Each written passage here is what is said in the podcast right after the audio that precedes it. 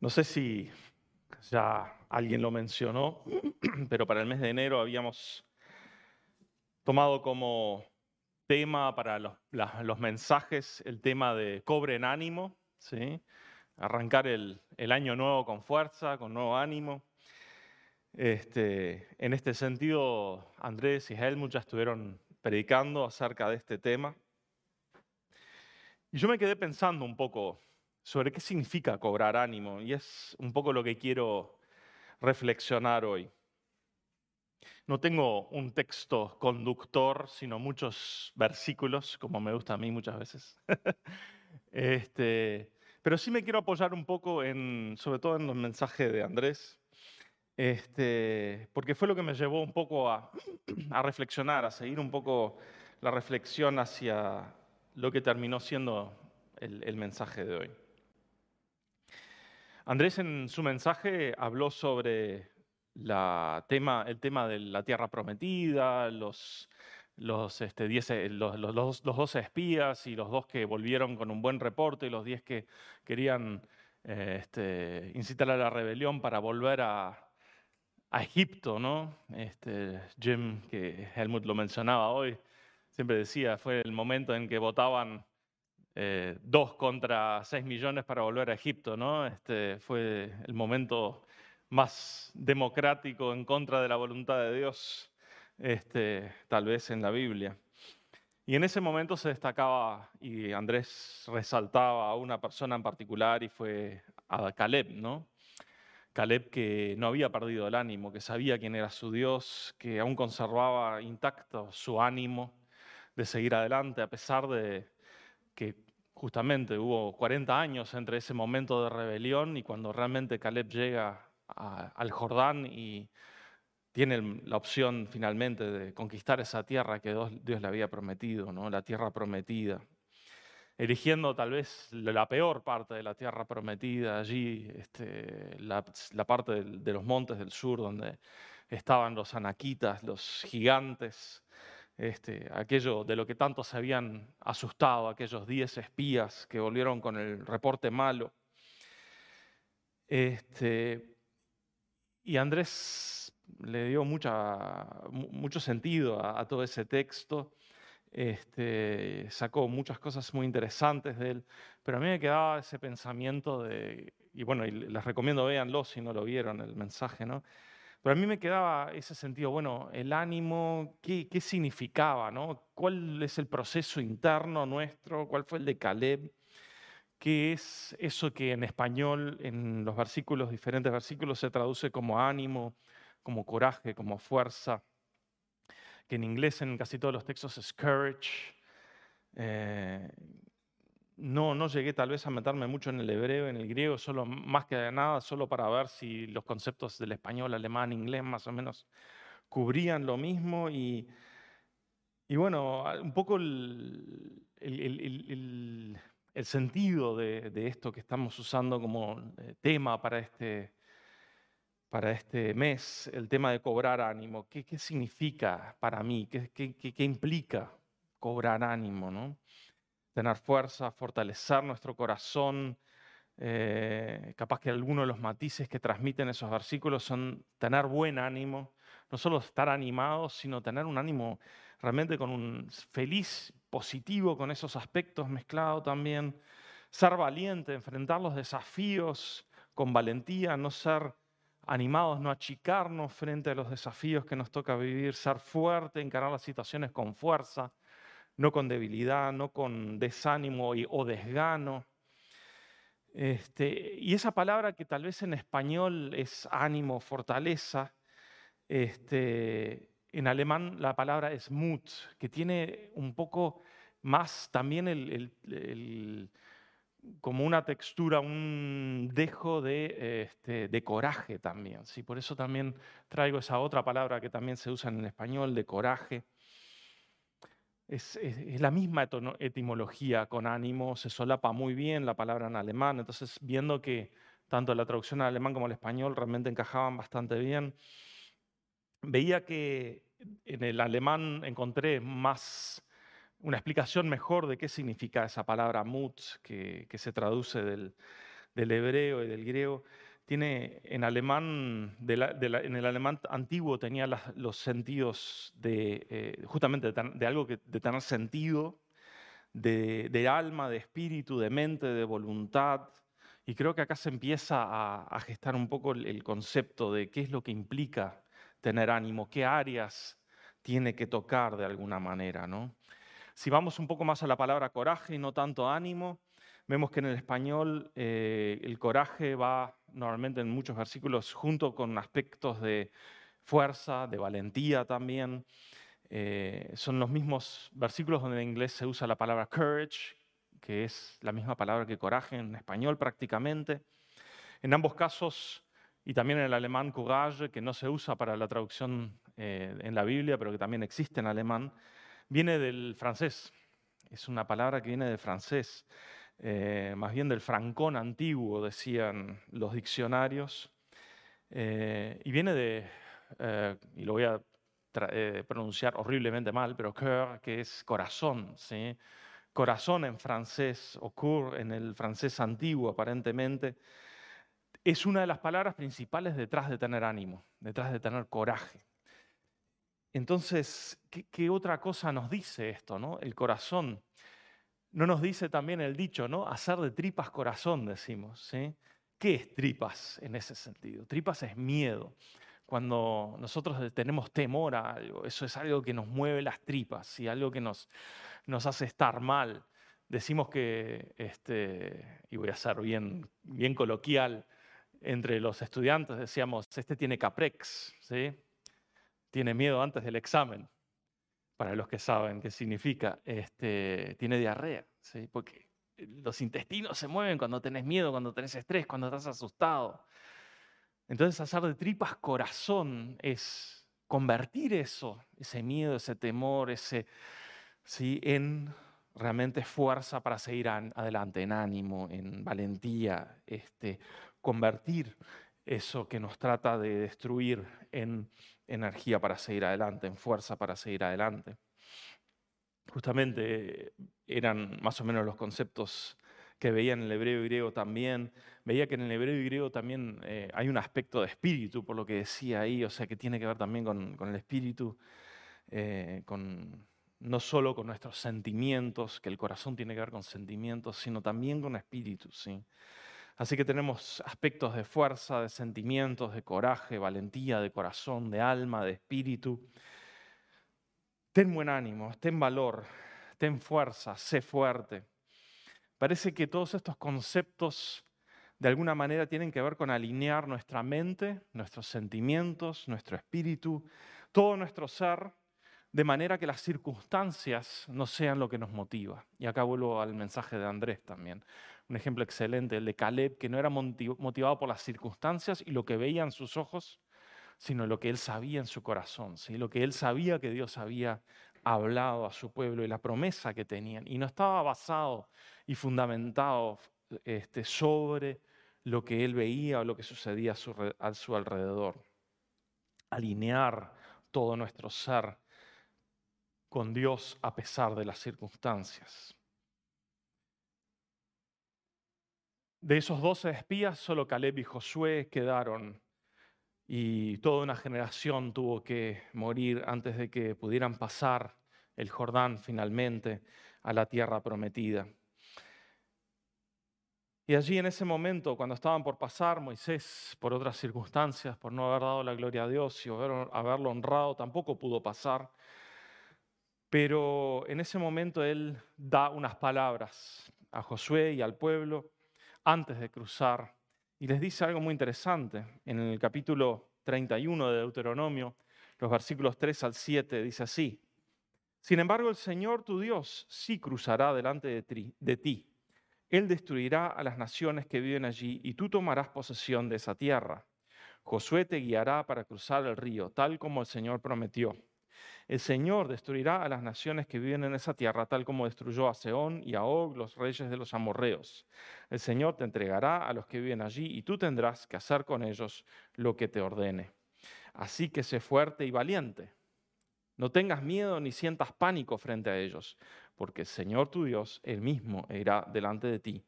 No te fallará ni te abandonará. Así que al pueblo, no tengas miedo, ni sientas pánico, sé fuerte y valiente. ¿Sí? Esas palabras que tienen que ver con ánimo, ¿sí? con ir con fuerza, con ir para adelante. Y luego Moisés manda a llamar a Josué y en presencia de todo Israel le dijo, sé fuerte y valiente, pues tú guiarás a este pueblo a la tierra que el Señor juró a tus antepasados que les daría. Tú serás quien la repartirá entre ellos y se la darás como sus porciones de tierra. No temas, ni te desalientes o no te desanimes, porque el propio Señor irá delante de ti, Él estará contigo, no te fallará ni te abandonará. Dos veces a Josué una vez primero al pueblo y después dos veces a Josué. Sé fuerte y valiente y después no temas ni te desalientes. Los mismos conceptos, ¿sí? Fuerza y valentía ni, y no tener temor ni desalentarse. O sea, no desfallecer, no perder ánimo, no desanimarnos, no perder el ánimo que teníamos.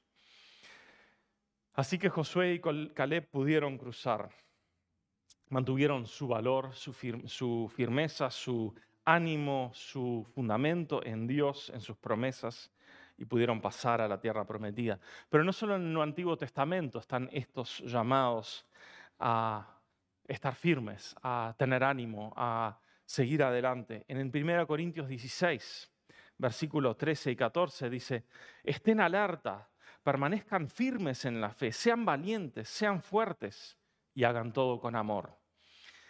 Estén alerta alerta, es, estar consciente de lo que está pasando. Permanezcan firmes en la fe, firmes en las promesas de Dios. La fe es la esperanza de aquello que aún no vemos, ¿verdad?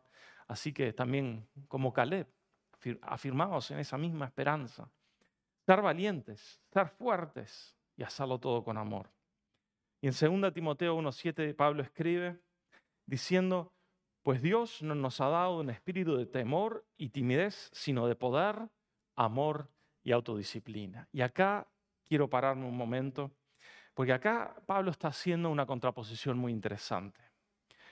Dios no nos ha dado un espíritu de temor y timidez, ¿sí? temor, aquello que hablábamos, ¿sí? Hacer de tripas corazón, timidez, achicarnos, no, tal vez no llega a ser miedo, pero está ahí, sino de poder amor y autodisciplina. Y quiero ver estas tres palabras. ¿Qué es lo que se opone al amor, eh, perdón, al, al temor? Son el poder, el amor y la autodisciplina. El poder es la fuerza para poder ir en contra de ese miedo, vencer el temor, vencer la timidez, no rendirnos ante el miedo, no dejar que las tripas gobiernen sobre el corazón, no dejar que aquello que nos viene a destruir nos amedrente, sino confiar en aquel que puede sobreponerse a eso y fortalecernos para sobrellevar cualquier ataque. Y el amor, amor también, ¿sí? el amor que viene de Dios, el amor perfecto que echa fuera todo temor.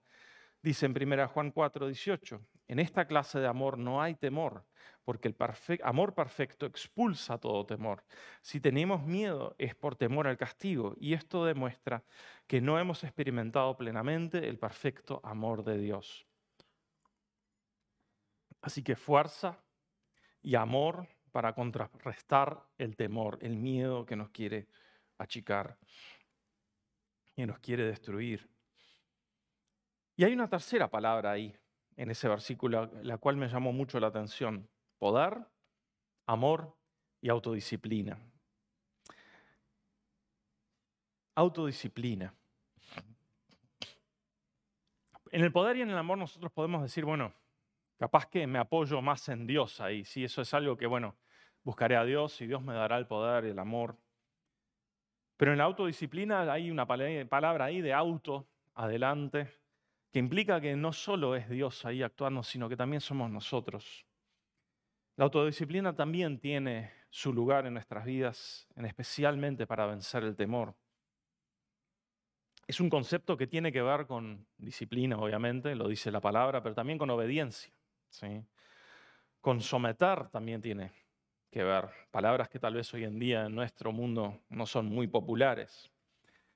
La palabra que en alemán se usa para disciplina es Zucht y también es la misma palabra que se usa para la cría de ganado, para el cultivo de plantas.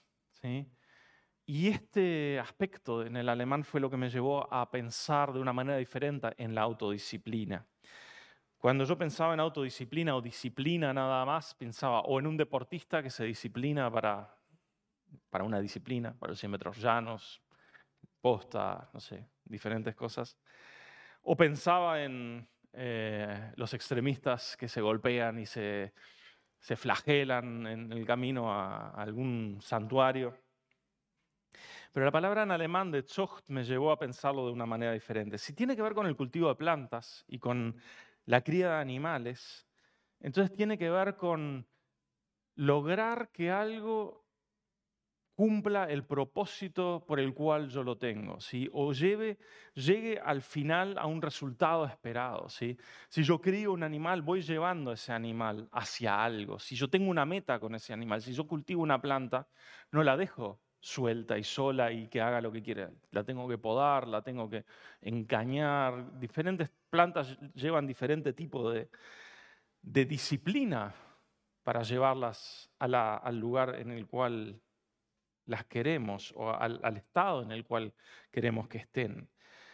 Entonces la autodisciplina, la disciplina, el someter a obediencia, el, someter de alguna manera, también tiene que ver con, con guiar, con guiar hacia un resultado esperado. En este contexto entonces, poder, amor, autodisciplina, de alguna manera llevarnos a nosotros mismos a cumplir aquello que nosotros hemos entendido que es la meta o el, eh, ¿cómo se dice? El, resultado al cual Dios nos está tratando de llevar, ¿sí? nuestra santificación, nuestro crecimiento en Cristo, etc. Requiere de disciplina de nuestro propio lado de que nosotros mismos nos propongamos llegar a ese lugar y encaminar las cosas de esa manera también para llegar ahí. No solo dejar nuestra vida al, al viento, sino realmente con propósito, elegir qué cosas son buenas para nosotros y qué son malas para nosotros en ese camino en el cual Dios nos tiene. Va a ser diferente para cada uno, no va a ser lo mismo para mí que para cada uno de ustedes porque Dios tiene diferentes caminos para cada uno de nosotros. Si bien es el mismo camino en un sentido, igual la vida, la experiencia de cada uno es diferente y a alguno le va a recortar ciertas libertades que otro tiene. ¿sí? Y eso también lo vemos en el Antiguo Testamento, donde ciertas personas no podían hacer ciertas cosas y otros sí tenían la libertad de hacerlas, siempre dentro del camino de Dios. Y así el camino de cada uno de nosotros va a ser diferente y tenemos que entender a dónde Dios nos está llevando para poder encaminar y alinear toda nuestra vida. Los sentimientos, también nuestro pensar, nuestros sentimientos y pensamientos, nuestra forma de ver las cosas, nuestra forma de entender las cosas, todo disciplinar nuestras acciones y nuestro, todo nuestro ser para llegar a ese resultado esperado y para superar el miedo, que es lo que dice también en este versículo. ¿no? O sea, es la superación de los escollos del camino para lograr el resultado esperado. Entonces, tenemos estos tres aspectos donde tal vez haya ayudado un poco este, esta reflexión para pensar un poco qué, qué aspectos de nuestra vida tiene que tocar el eso de cobrar ánimo, ¿sí? Espíritu, alma, pensamientos, sentimientos, desafíos que se nos enfrentan, que nos quieren producir temor. Todo, es, todo eso conforma parte de cobrar ánimo. No es solo un sentimiento, no es solo un, un, este, un estado de euforia, sino es algo consistente y que se puede lograr a, lo largo del tiempo. No es solo la cima de la montaña, sino es también en el valle. Es eso que logra hacer de que aún en los mejores y en los peores momentos sigamos adelante hacia la meta que nos fue puesta. La meta final, la meta personal, aquello que Dios está queriendo formar y forjar en nosotros. El ánimo versus el desánimo. Eh, cobrar ánimo, la, meta, digamos, del, concepto es no perder el ánimo. ¿sí? Cobrar ánimo es, si no lo tenemos, lograrlo. Y si este, estamos siendo enfrentados por el miedo, entonces lograr el ánimo. Y claro, poder, amor, para eso necesitamos seguro de Dios. Y para tener suficiente fuerza para la autodisciplina, que para eso necesita fuerza también, necesitamos de Dios. Así que lo primero es la búsqueda de Dios. No alcanza con que la, nos disciplinemos. Si salen de acá y dicen, bueno, voy a empezar a aplicar toda la disciplina necesaria como para lograr las metas que Dios tiene para mí, lo estamos tratando de hacer en nuestra fuerza. Y tampoco es eso, sino que la idea es colaborar con Dios. Así que si quiero, si puedo dejarles algo, un pensamiento, una reflexión, es buscar el amor y el poder de Dios en su presencia, en oración, en dedicación a Él, en adoración, en nuestro tiempo personal, regocijarnos en Él, encontrar la alegría en Él a pesar de las situaciones. Sí, tal vez la situación es difícil. Igual podemos estar contentos en Él, felices en Él. Contentos en el sentido de contentarnos, de estar agradecidos. Y ahí, entonces, en su presencia, cobrar la fuerza, tener el amor para alinearnos con Él y colaborar con Él. Entonces también en forjar ese camino en el cual Él quiere que nosotros estemos caminando. Amén. Esa era un poco lo que pasaba por mi cabeza cuando estaba pensando en cobrar ánimo y quería compartir con ustedes. Padre, te doy gracias de que en tu palabra hay tanta riqueza, tantos matices, tantas, tantas cosas escondidas, Señor, que si que realmente queremos entender, tú puedes ayudarnos, Señor, a encontrar el sentido, Señor, de, de lo que significan esas palabras, de las, las historias y del sentido detrás de las historias también, Señor. No solo del sentido del plan de salvación dentro de las historias, sino también del, del ejemplo que nos pueden ser para hoy. Personas como Caleb, como Josué, como el rey David, como todos los grandes, Señor, de la Biblia, incluyendo los del Nuevo Testamento, Señor, los apóstoles, Pablo, jóvenes como Timoteo, Señor, te doy gracias que ellos enfrentaron también los mismos desafíos, los mismos miedos, los mismos temores que nosotros y vencieron, Señor. Gracias, Padre, por el abuelo Carlos también, que Helmut ya lo mencionó, gracias que él también fue en ese sentido un ejemplo, Señor, de vencer las dificultades y seguir adelante a pesar de, Señor, no dejarse amedrentar por los desafíos de la vida, Señor. Gracias que en eso tenemos una nube de testigos, Señor.